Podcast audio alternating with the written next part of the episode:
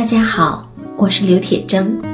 我的新专辑《催眠瘦瘦瘦》已经在上山微电台上线了，一共会有二十期的节目，从心理的最深层去了解并理解肥胖，理解身体，理解我们自己。目的不仅仅是身材变好，更重要的是让我们的内心更加的自在，更加的自由。欢迎收听。您正在收听的是上山微电台催眠故事会。本节目由上山之声文化传媒与铁铮心理工作室联合出品。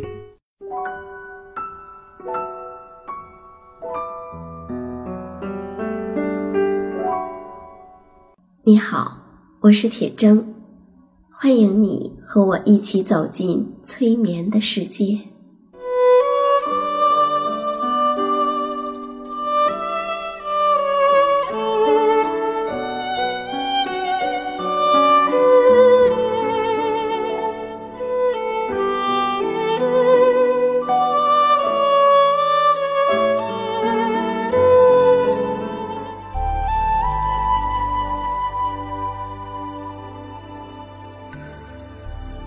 催眠并不是催人睡觉的意思，催眠也并不神奇，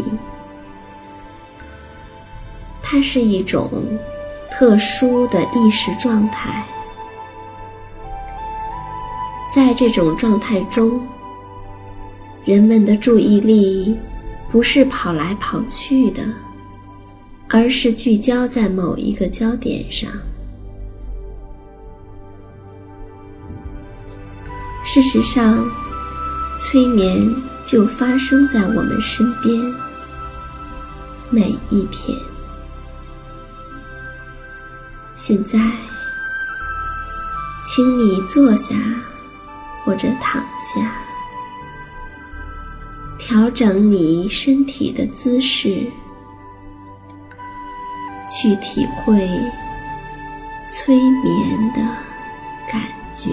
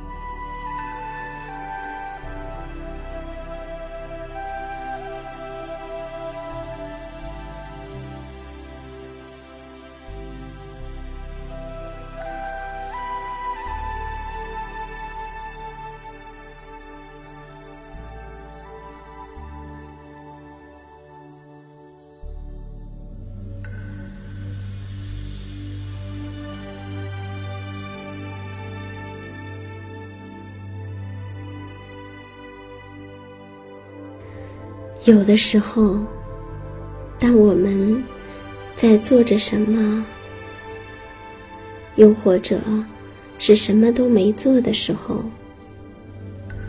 脑海中会突然的跳出一首歌，或者只是一小段的旋律，并且它们还会单曲循环。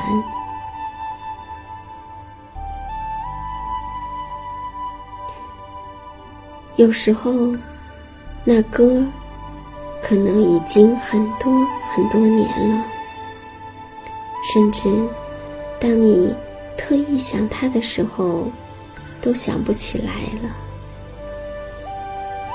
但是，它会不知道什么时候就突然的冒出来。我想，在你的心中。一定也会有这样的歌，或者旋律。除了旋律，还有歌词，常常在你脑海中浮现的歌词。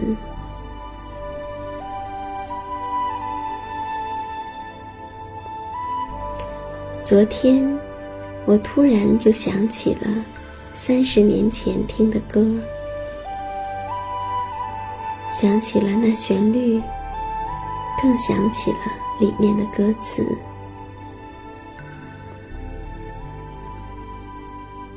那歌词写着：“我曾经怀抱着一个梦想，我以为那是最伟大的希望。”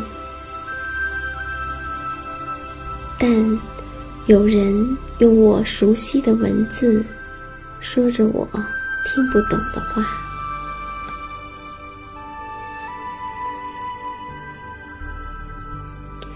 我曾经遇到了一位姑娘，我以为是我永远的她，但她用我熟悉的文字，说着我听不懂的话。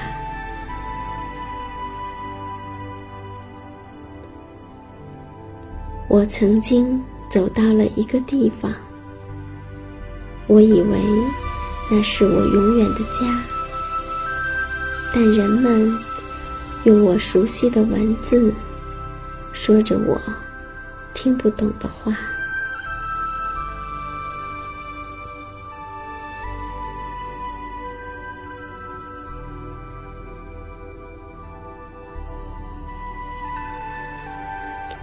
或许，在多年前，曾经有那样的一首歌，你被它的旋律所吸引，它的歌词也朗朗上口，每一个字你都认得。可是，多年之后，你才发现。你当年其实并不能够真正的听懂里面的话，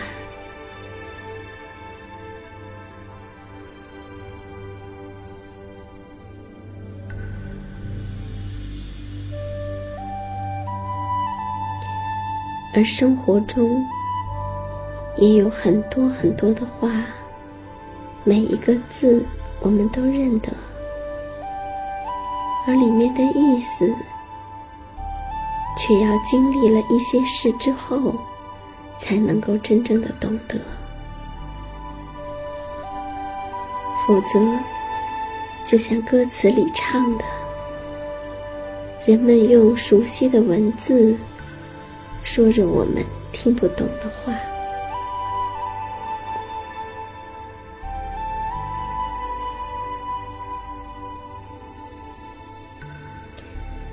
在很久很久以前，有一个人提着一只篮子，在王宫的门口卖鱼。王后从窗口探出头，喊他过来。当他走到王后的窗下，一条大鱼突然从篮子的底部蹦到了最上面。王后吓了一跳，问道：“这是一条公的鱼吗？”而那卖鱼的人说：“不，这是一条母鱼。”他的话音刚落，那条鱼居然哈哈的大笑起来，笑声非常的刺耳。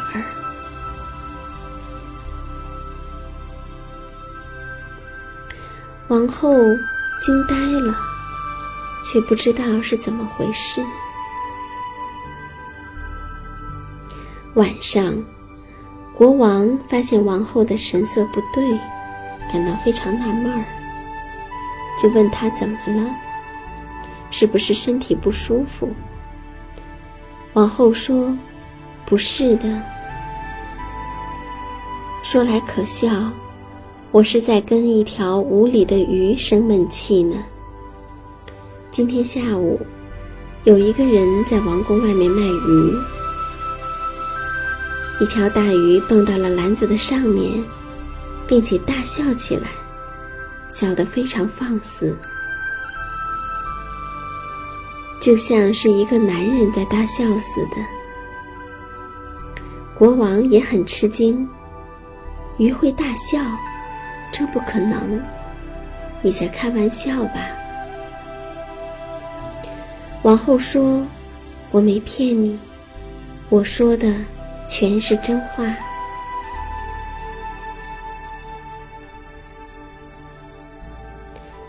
第二天，国王把这件事对他最亲信的大臣说了，并且让他在半年内查明这条鱼大笑的原因，不然就要处死他。大臣虽然觉得事情跟大海捞针一样的难，却不敢违抗国王的命令，只好答应尽力去查。一晃，五个月过去了。在这五个月里，大臣到处调查，问了很多很多的人，可是，不管是聪明的，还是博学的，都不明白一条鱼为什么要大笑，甚至连那些精通魔法和各种幻术的人，也无法解释这件事情。最后，大臣绝望的回到家，开始安排后事。他知道自己是难逃一死了。可他又怕国王会把怒火撒到自己儿子的头上，就让儿子躲出去。等到国王的火气不太旺的时候，再回来。大臣的儿子是一个聪明英俊的小伙子，听了父亲的吩咐，他便走出家门，在外面游荡。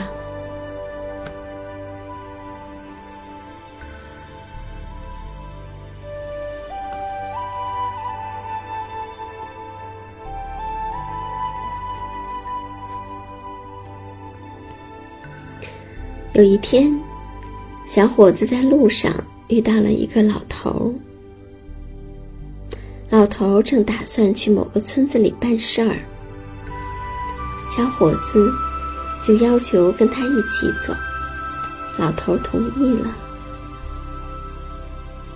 这一天很热，路又特别的远，他们没走多久就感到累了。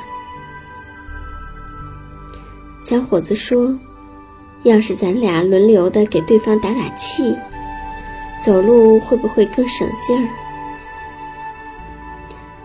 老头不知道他说的话是什么意思，不知道如何叫打打气，他就没有回应，心里面在想：这小伙子说话真让人听不懂。走着走着，他们来到了一块麦地。金色的麦浪正在随风来回摆荡，却没有人来收割它们。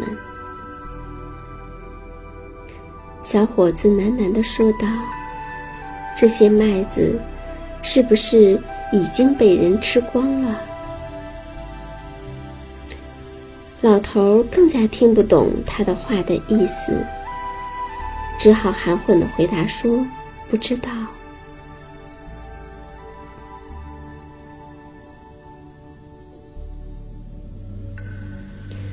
不久，他们走到了那个村子。人很累。小伙子递给老头一把锋利的小刀，说：“老人家，您可以用它去换两匹马。”可是您一定要把它还给我，因为这把小刀非常的贵重。老人瞅了瞅小刀，觉得又好气又好笑。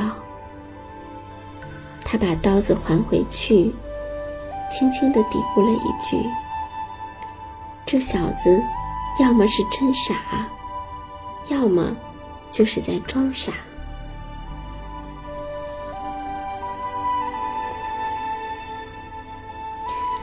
小伙子依然默默地跟着老头走。老头在村里办完事儿，他们一起来到了一座大城市。老人家就住在城外的村子里。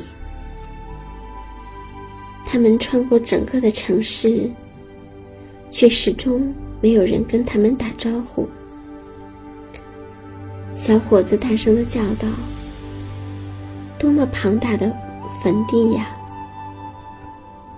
老人想，这小子说话真是奇怪，竟然管这么大的城市叫坟地。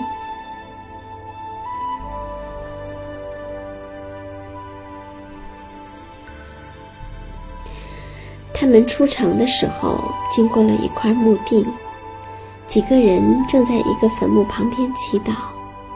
并且，他们以死者的名义向过路人赠送各种食物。这些人见他俩走过，就给了他们很多吃的。小伙子说：“多么美好的城市！”老人想，这小子八成精神不正常，总是说些让人听不懂的话。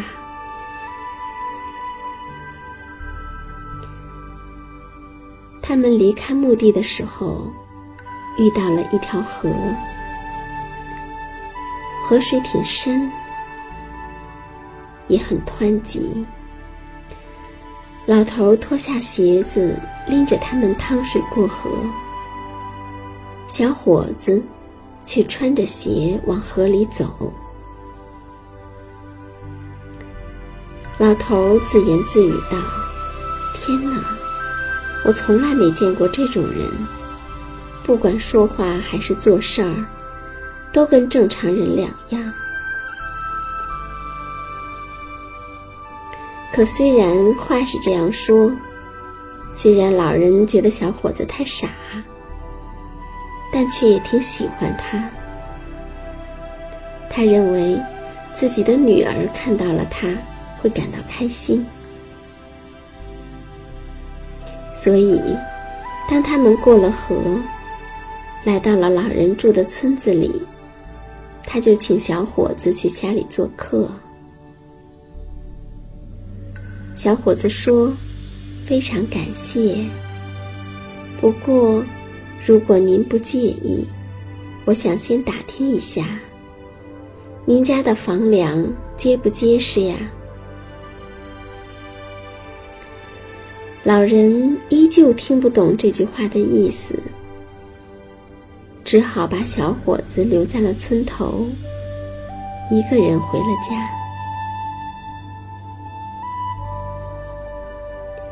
一进家门，老头就把小伙子的事儿对女儿讲了一遍。他说：“现在那小子就在村头站着呢。”我寻思，他和我一起走了那么远，一定是又累又饿，就请他来咱家做客。可是，他竟然说了一句让我摸不着边儿的话。他说：“您家的房梁结不结实呀？”这都哪儿跟哪儿啊？可没想到，他的女儿听到父亲讲到这里。马上回答说：“爸爸，虽然我没见过这人，但我断定他不是一个傻瓜。他这样说，其实是一种比喻，他是想知道咱家的生活困不困难，有没有招待他的能力。”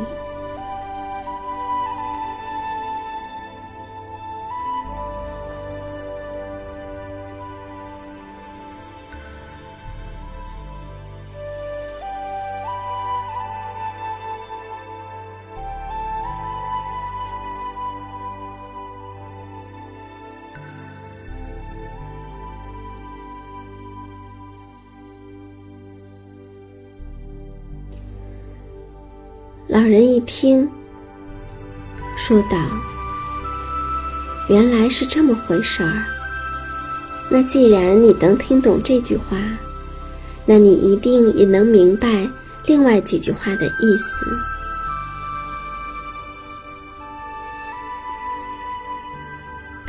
我们刚开始结伴同行的时候，他曾经这样问我：“要是我们轮流给对方打打气，走路会不会更省劲儿？”这是什么意思呢？女儿说：“很简单，她的意思是说，要是你们轮流给对方讲故事听，心里就会感到轻松，走路时也不会觉得累了。”那当我们路过一块麦地，他曾这样问我：“这些麦子是不是已经被人吃光了？”这又是什么意思呢？女儿说：“爸爸，他是想知道这块地的主人是不是欠了债。如果主人欠了债，那地里的麦子不就等于已经被人吃光了吗？”因为债主会让他用麦子来抵债呀。老人又说：“当我带他去一个村子里办事儿的时候，他给了我一把小刀，说可以用它去换两匹马，还说要让我把刀还给他。这怎么可能呢？”女儿说：“爸爸。”两根结实的手杖，不是也可以帮助人走路，就相当于两匹马吗？他想请你用小刀砍两根树枝做手杖，还要你小心一点儿，别把他的刀弄丢了。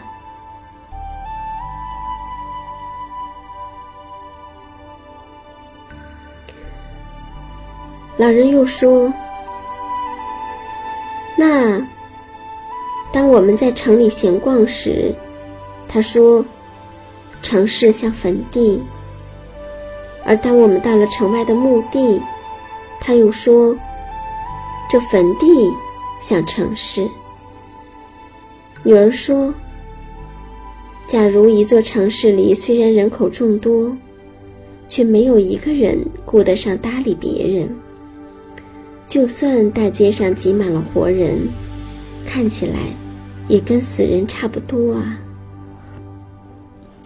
而墓地里虽然躺满了死人，你们却在那儿遇到了好心人，得到了食物。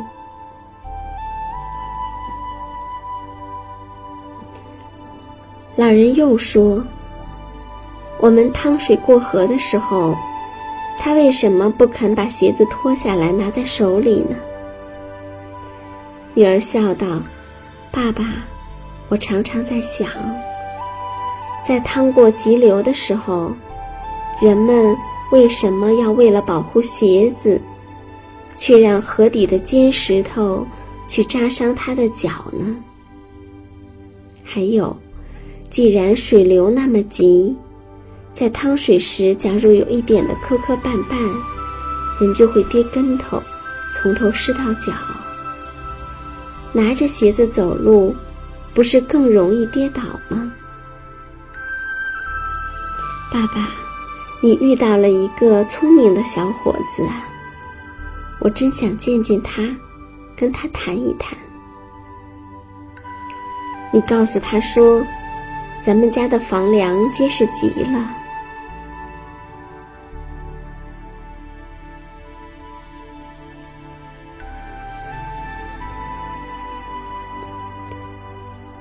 不久，小伙子跟着老人走了进来。小伙子把自己为何在外流浪，父亲又为何将被国王砍头的事情说了一遍，问道：“既然你能够听得懂那么多的比喻，能不能解释鱼为什么要笑呢？”老人的女儿说：“看起来，所有的麻烦似乎都是这条鱼引起的。”我觉得，鱼的大笑说明了一件事：有一个男扮女装的人藏在王宫里，打算行刺国王。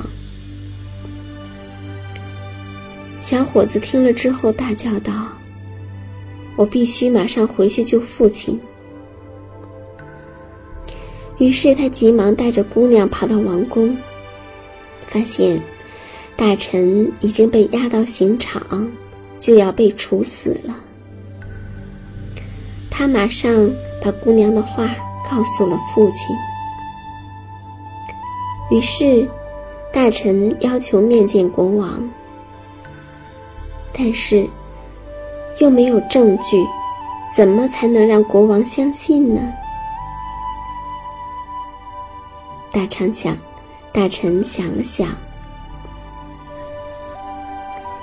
说道：“陛下，请你马上派人挖一个坑，再把王宫里所有的女仆都喊过来。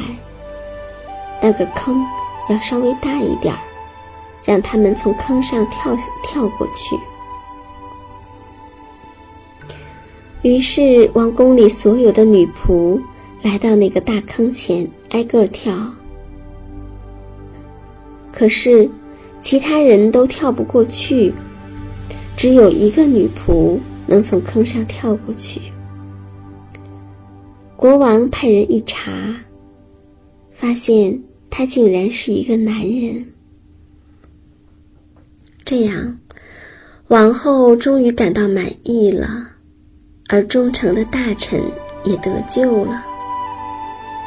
后来，大臣的儿子和那位聪明的姑娘结了婚。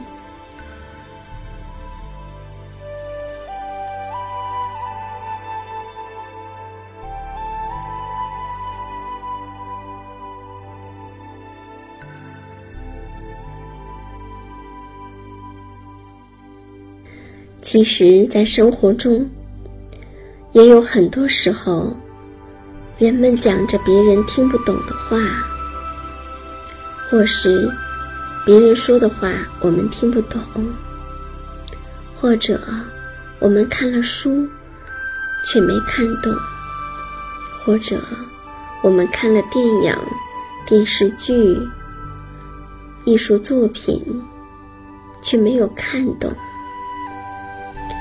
之所以，听不懂或者看不懂，是因为这些话里面包含着很多很多的比喻。只有听得懂那里面的比喻，才可能真的听懂那些话。而想要听懂那些比喻，首先需要知道。那些比喻，他们在包含着什么样的感受，什么样的情绪？他们传递了怎样的信息？想要知道那些比喻里面所包含的秘密，我们首先需要去了解关于自己的秘密，否则。我们就连自己的话都听不懂了。